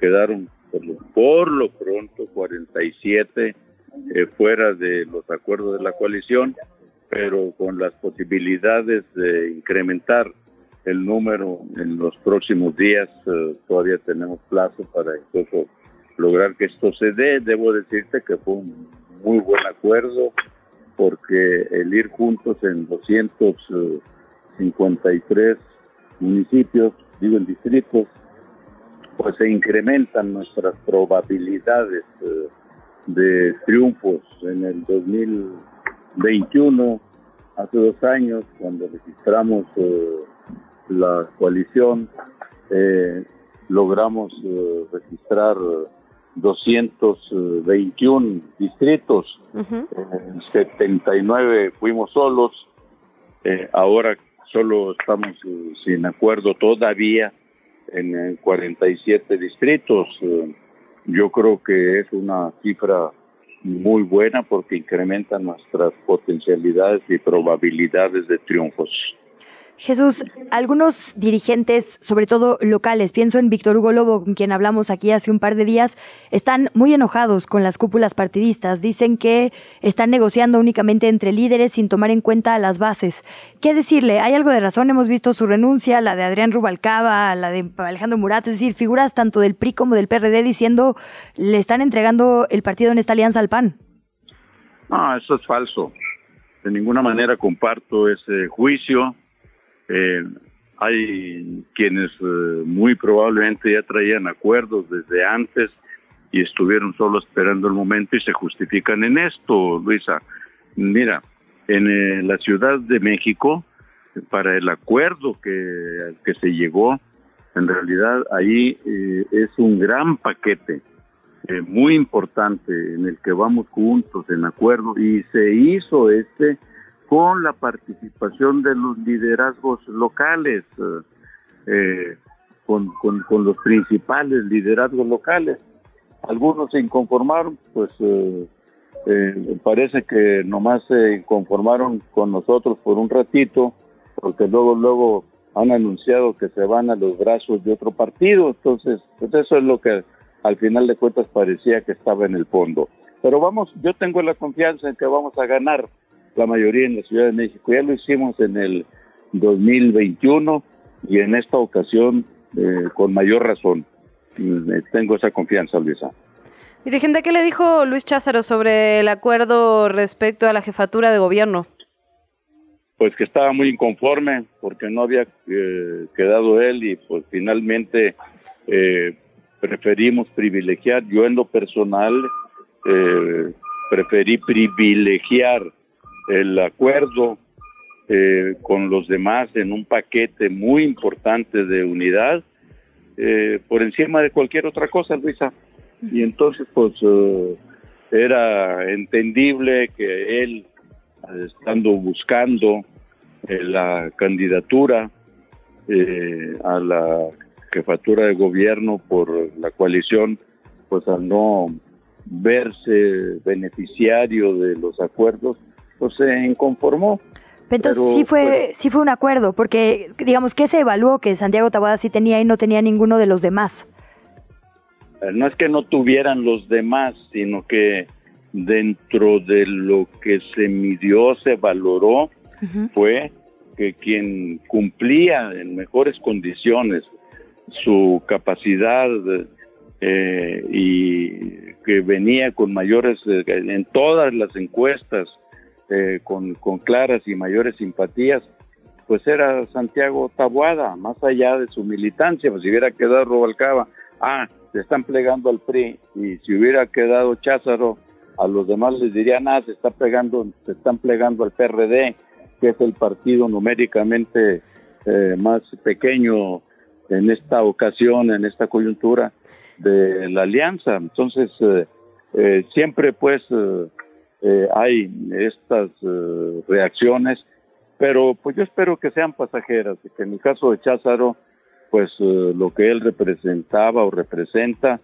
se terminen sumando acá con, con nosotros. Anoche, por ejemplo, en la Dirección Nacional Ejecutiva del PRD, cuando votamos los acuerdos que iban en el convenio de coalición, todos, incluso compañeros que se identifican mucho, que son amigos eh, personales y con mucha confianza eh, este, con Cházaro, pues todos votaron eh, a favor de la propuesta de convenio nacional y asimismo ya como estaban involucrados también los acuerdos de la Ciudad de México, pues terminaron avalándolos. ¿Tienen previsto que alguien más se, digamos, se vaya de la coalición?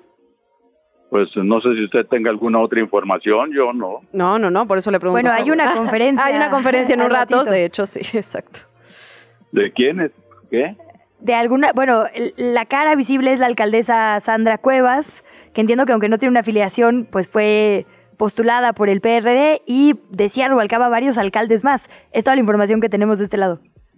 Bueno, pues eh, yo, aparte de ellos, que además Sandra Cuevas nunca terminó, aunque fuera siglada en el 2021 por el PRD, como parte de la coalición va por México para la ciudad, pues nunca se acercó y trabajó de la mano del PRD. Luisa, te lo digo con franqueza y con claridad. E incluso llegó a decir que pues ya, que ella no quería ya nada con los partidos, que ella era la persona non plus ultra en la Ciudad de México y que eh, incluso en el caso del PRD pues ya estaba desapareciendo Entonces, pues, eh, mira, eh, con todo lo controvertido que es ella, pues que me merece como persona eh, respeto y que se ha fletado en muchas cosas, pues si ella toma la decisión de irse, pues eh, ya será su propia responsabilidad. No veo yo no, otras eh, posibles eh, fugas, si se puede decir así, eh, más que estas que ya se han mencionado. Estamos cerrando filas, estamos cerrando filas y lo vamos a hacer en todo el país también. Ahorita estoy aquí llegando a Cuernavaca para anunciar una candidatura de unidad para la gubernatura del estado de Morelos, eh, eh, con una ruptura muy importante que se dio en Morena, eh, con Lucy Mesa, una senadora, y pues mira, por un lado se van unos, pero por otro sumamos a, con quienes podemos lograr los triunfos.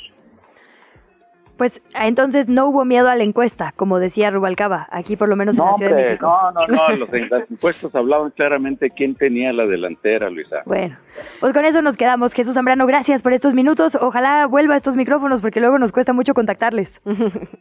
Pues eh, cuando me buscan me encuentran, diría el peleonero. No, no, con mucho gusto, con mucho gusto. Gracias, Luisa. Muy buenos días. Buenos días y gracias. La entrevista.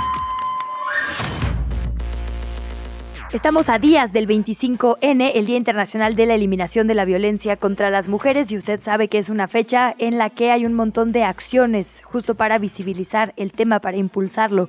De eso vamos a hablar con Cecilia Núñez, ella es jefa de comunicación de la Coordinación para Igualdad de Género en la UNAM, que tiene un calendario de actividades previstas. Bienvenida, Cecilia, muy buenos días. Hola, buenos días. Muchas gracias por la invitación. Muchísimas gracias a ti por los minutos. Cuéntanos qué tienen preparado en la UNAM para el 25N. Así es, pues bueno, eh, es importante también comentarles que la UNAM estar re- realizando eh, varias actividades en este marco por cuarto año consecutivo desde que se creó la Coordinación para la Igualdad de Género. Impulsamos esta agenda. Eh, la Coordinación para la Igualdad de Género tiene la función de prevenir la violencia por razones de género en la máxima casa de estudios. Así que bueno, es importante que la ciudadanía conozca lo que está pasando en la, en la Universidad Nacional, sobre todo en un contexto donde mueren 10 mujeres, 10 mujeres son asesinadas cada día eh, a, causa de diferentes problemáticas, pero por el simple hecho de ser mujeres, ¿no? Es así que, pues, la, Coordinación para la Igualdad de Género de la UNAM impulsa una agenda de actividades amplia, una, una amplia agenda de actividades de reflexión, algunas muy dirigidas a la comunidad universitaria en todos sus planteles, eh, de la mano de las comisiones internas para la igualdad de género, que son estos órganos auxiliares que están ya en la totalidad de las entidades y dependencias universitarias en todos los, colegios, preparatorias, institutos, eh, centros de investigación, facultades, escuelas, etcétera. Así que eh, estos, talleres, estas actividades, eh, en una parte se dirigen a la comunidad universitaria que tienen como finalidad, pues, reflexionar sobre las violencias que está viviendo cada una de las comunidades y trazar en conjunto, como comunidad, líneas de acción para identificarlas y resolverlas, Y erradicarlas. En ese sentido, por ejemplo, en la Facultad de Medicina eh, se va a estar llevando a cabo el curso Amor Romántico y la Violencia, esto es el 23 de noviembre, eh, alguna serie también de, de, muestras documentales, cortometrajes, eh, cine debates en diferentes eh, facultades, institutos como el Instituto de Investigaciones Estéticas, eh, la Facultad de Estudios Superiores PESA Catlán, en fin, la programación es amplísima, son más de 400 actividades. Y para la comunidad en general, porque pues ustedes saben también que el- la universidad se extiende hacia toda la sociedad en su conjunto, no solo en la Ciudad de México, sino en otras otras sedes de- del, del- país, como, como Morelia, como eh, Juriquilla en Querétaro, como Mérida, en fin. Eh, pues hay una, una programación también muy amplia de actividades. Eh, acá en la Ciudad de México, en el, en el Museo Universitario del Chopo se va a estar presentando la exposición colectiva Lumbre, Ilustradoras en México, que reúne el trabajo de 35 mujeres ilustradoras y presenta una serie de posicionamientos personales y sociales. También vamos a tener funciones de teatro, eh, por ejemplo, la función Más allá de los hombres, que va a estar del 25 de noviembre al 3 de diciembre en el Teatro Juan Luis de Alarcón. y en fin, pues la, la la programación incluye también danza, eh, performance, talleres, como decía, eh, algunas actividades más de, juntarnos, de reunirnos, de reflexionar, de pintar pañuelos, pancartas, ¿no? Este, actividades muy en el marco de, pues, este desarrollo de la sororidad, ¿no? Entre entre mujeres, este, pues previas eh, al, al, 25N, a la marcha del 25N y pues también posteriores, ¿no? En esta campaña eh, que se extiende de los 25, eh, el, el, 25N y los y los 16 días de activismo posteriores que nos invita la ONU a ah. ser parte de. ¿no? Cecilia, en ese sentido, digamos muy rápidamente, nos quedan dos minutitos, pero solo preguntarte, hay, digamos, una exigencia muy amplia de parte de las jóvenes ahí en la UNAM sobre las violencias que se viven adentro de la propia universidad. ¿Cómo, cómo se está manejando esto? ¿Qué cosas están cambiando? Así es, pues la de entrada la creación de la coordinación para la igualdad de género que responde a la exigencia de las universitarias en el en, en los paros del 2019, ¿no? Esta es una de las de las principales acciones y de ahí eh, también se han llevado a cabo eh, reformas a los estatutos generales de la UNAM, la, la, publicación de un nuevo protocolo, de una nueva versión del protocolo de, la, de, de atención a la violencia de género, el fortalecimiento de la Defensoría de los Derechos Universitarios, que es la que la el organismo que atiende eh, las quejas por violencia de género y que da también acompañamiento psicológico y eh, también en caso de que la, la, persona en situación de víctima quiera denunciar ante el Ministerio Público, también se, le, se le acompaña, ¿no? Entonces, pues les invitamos a, a conocer eh, las acciones que está llevando la Coordinación para la Igualdad de Género eh, en nuestras redes sociales y nuestra página web, coordinacióngénero.unam.mx y en redes sociales como Igualdad UNAM. Perfecto, Cecilia, pues muchísimas gracias por estos minutos. La verdad es que es una conversación que requiere de calma y constancia. Si nos permites, te seguimos dando lata porque ahora justo que empieza una administración nueva, nos interesa muchísimo darle seguimiento al caso, al caso claro al tema. Sí, con, con, muchísimo gusto. Hay muchísimo que decir eh, sobre las acciones de la UNAM en materia de género. Pues seguimos en contacto. Gracias, Cecilia Núñez. Buenos días. Gracias, hasta luego. La salud en tus manos. Con el doctor Mauricio Rodríguez de la UNAM. Como cada martes le damos la bienvenida al doctor Mauricio Rodríguez. Doctor Mau, ¿cómo estás? Hola Luciana, ¿cómo estás? Muy buenos días. Saludos al auditorio. Luisa, ¿cómo andas? Buenos días, doctor Mau. Pues preocupada, ¿verdad? En esta Semana Mundial que tú nos pones sobre la mesa, que es la sí. concientización del uso de antimicrobianos. Siento que hay una generación que nos incluye para la que ya es un poco tarde. Háblanos de ¿qué, qué, es esto, porque justo con los antibióticos que tomábamos de niños como si fueran chicles, literalmente, sí, eh, tenemos poca conciencia de cómo ha avanzado el asunto. Cuéntanos un poco, ¿qué es la resistencia antimicrobiana? Pues mira, la resistencia antimicrobiana es eh, un fenómeno que ocurre de manera natural en, en, los, en las bacterias, ¿no? Principalmente también ocurre en los virus, en los parásitos y en los hongos, pero el que más nos preocupa es el de las bacterias. Y las bacterias pues van buscando sobrevivir y lo han hecho desde millones de años, ¿no? Desde que están en la Tierra, fueron los primeros seres vivos en la Tierra. Entonces, eh, nosotros al dar un antibiótico para una infección causada por una bacteria, esa bacteria va a buscar la forma de sobrevivir y siempre lo va a lograr. Entonces, pues a lo largo de los últimos 50 años, que, podríamos decir que se han usado de manera sistemática los antimicrobianos, ¿no? Los antibióticos, eh, pues se ha visto que cada vez hay más bacterias resistentes a uno, a dos, a tres o a todos los antibióticos y eso nos está poniendo contra las cuerdas a la humanidad. Eso no estoy exagerando. Hay unos cálculos que, que dicen que la resistencia a los antibióticos va a modificar el Producto Interno Mundial wow. y va a modificar los gastos en salud en los países y puede llegar a ser pues casi una catástrofe, un poco más lenta de lo que estamos imaginándonos, pero que puede llegar a, a ocurrir. Entonces, desde el año 2020 se implementó que esta semana, que es la, sema la tercera semana de noviembre, se dedique a la concientización sobre el uso de los antibióticos, ¿no? Y pues eso estamos haciendo, ¿no? Promover que no se usen de forma irracional, eh, favorecer las guías de práctica clínica y presionar a las autoridades para que no se utilicen antibióticos en la producción animal, en la producción agrícola, eh, y que se haga investigación y desarrollo de antibióticos. Si no lo hacen las empresas, pues que lo haga el Estado. Entonces, pues por ahí hay que tener, hay que tener la vista puesta estos días. A ver, doctor Mau, ayúdanos a entender con un poco más de detalle. Digamos, por un lado, evidentemente, me imagino que no hay que automedicarse, consumir exceso de medicamentos para no generar este tipo de resistencia, pero nombrabas recién la industria también. ¿Cómo opera? O sea, ¿cómo nos genera resistencia a través de los productos que comemos, me imagino? Bueno, la, no, la, la agroindustria utiliza a los antibióticos para promover el crecimiento de los animales, para que Mm. se desarrollen más rápido, para que no tengan infecciones.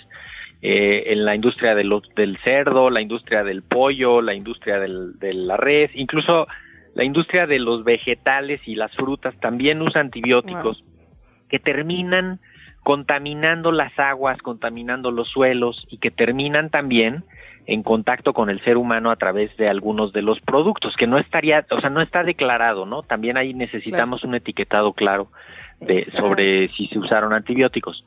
El problema es la contaminación y que, y que terminamos exponiéndonos, no nosotros, sino las bacterias, a, estos antibióticos a dosis subóptimas. Y eso hace mucho más fácil que las bacterias desarrollen resistencia. Entonces, pues por un lado, regular eso y por el otro, promover en la población, pues que entendamos que, por ejemplo, todas las gripas y los catarros, la gran mayoría son causadas por virus y no necesitan un antibiótico. Los virus no se matan con los antibióticos. Entonces, no usar antibióticos en las gripas y los catarros, no usar antibióticos en las diarreas agudas, los prim- el primero, el segundo día, eh, y usar antibióticos correctamente para las infecciones de vías urinarias. De hecho, si pusiéramos atención en esas tres enfermedades, podríamos combatir el uso inadecuado de los antibióticos. ¿no? O sea, gripas y catarros, diarreas, infección de vías urinarias. Ahí Sí, como bien dices, ya nos cansamos de apelar a la buena voluntad de las empresas.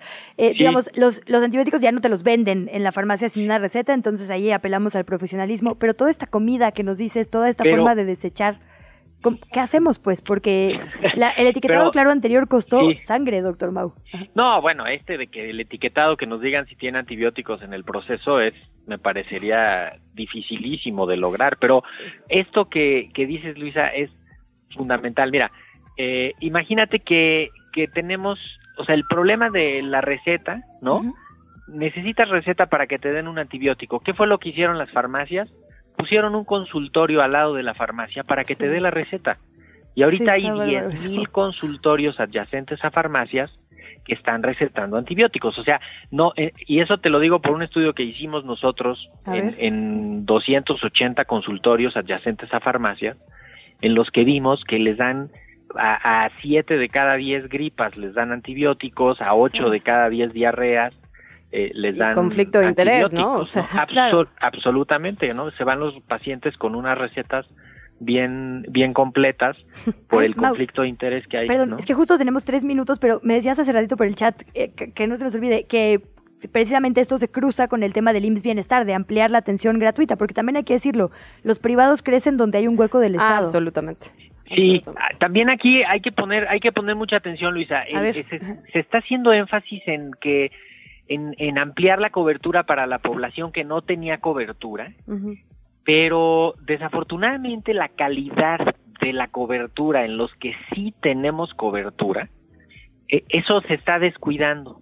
Entonces, eh, se necesita, por un lado, ampliar la cobertura y mejorar la calidad. Y desde luego, obviamente, el control de inventarios, ¿no? Hoy lo que nos presentaron fue que ya están más o menos sabiendo los inventarios de los medicamentos, va a ayudar muchísimo a saber qué antibióticos se usan, dónde se están usando, quién los receta, para qué los receta, y entonces ya se pueden establecer mecanismos de control para que no se usen de manera inadecuada. Pues doctor Mau, como siempre, muchísimas gracias de verdad por estos minutos como cada martes. Gracias. Y te escuchamos a las 5, ¿no? Ah, sí. A las seis de la tarde por seis. Radio UNAM. Hoy vamos justamente a platicar con el doctor Antonio Lascano sobre la evolución de las bacterias y su relación con la resistencia antimicrobiana en Radio UNAM. Muchísimas gracias. ¿Y dónde te abrazo. seguimos, doctor Mau? En X soy arroba Mau Rodríguez para pues cualquier eh, duda o comentario, síganme para más consejos. Doy fe de que los da, ¿eh? Doy sí. fe. Gracias, buenos hilos, doctor. buenos hilos recomendados. Un abrazo. Abrazo grande al doctor Mau. Y pues oye, quedarnos un poco con este tip que nos deja, ¿no? Si vamos por una gripa o diarrea a Sí. la far- bueno, al pues sí, a la farmacia o a estos consultorios, digamos, de farmacia y nos recetan antibióticos, pidamos otra opción, vayamos a otro lado, ¿no? Porque como bien nos dice el ahora sí que otra vez, lo voy a usar dos veces en el mismo programa, sale más caro el caldo que las albóndigas. No, porque tan chida. es más peligroso, efectivamente, No, acostumbrar a nuestro cuerpo y que después cuando de verdad, Lo ojalá que no, pero si algún día lo necesitamos ya nos responda, ¿no? Entonces, pues pidamos una segunda opción, hay que también resistirle un poco a estas malas prácticas de la industria y escríbale al doctor Mau si tiene dudas. Es un sol, de verdad que siempre Ah. Sí. contesta por, por lo menos por Twitter, entonces tomémosle la palabra. Pues con esto nos despedimos. Gracias por habernos acompañado. Nos seguimos en redes sociales. Arroba que chilangos pasa. Mándenos ahí sus comentarios. Gracias. Nos vemos mañana. Esto fue ¿Qué chilangos pasa? Conducido por Luisa Cantú y Luciana Weiner. Una producción de Radio Chilango.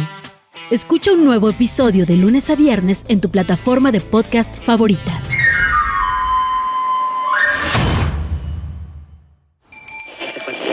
Radio Chilango. La radio que... Viene, viene, ¿eh?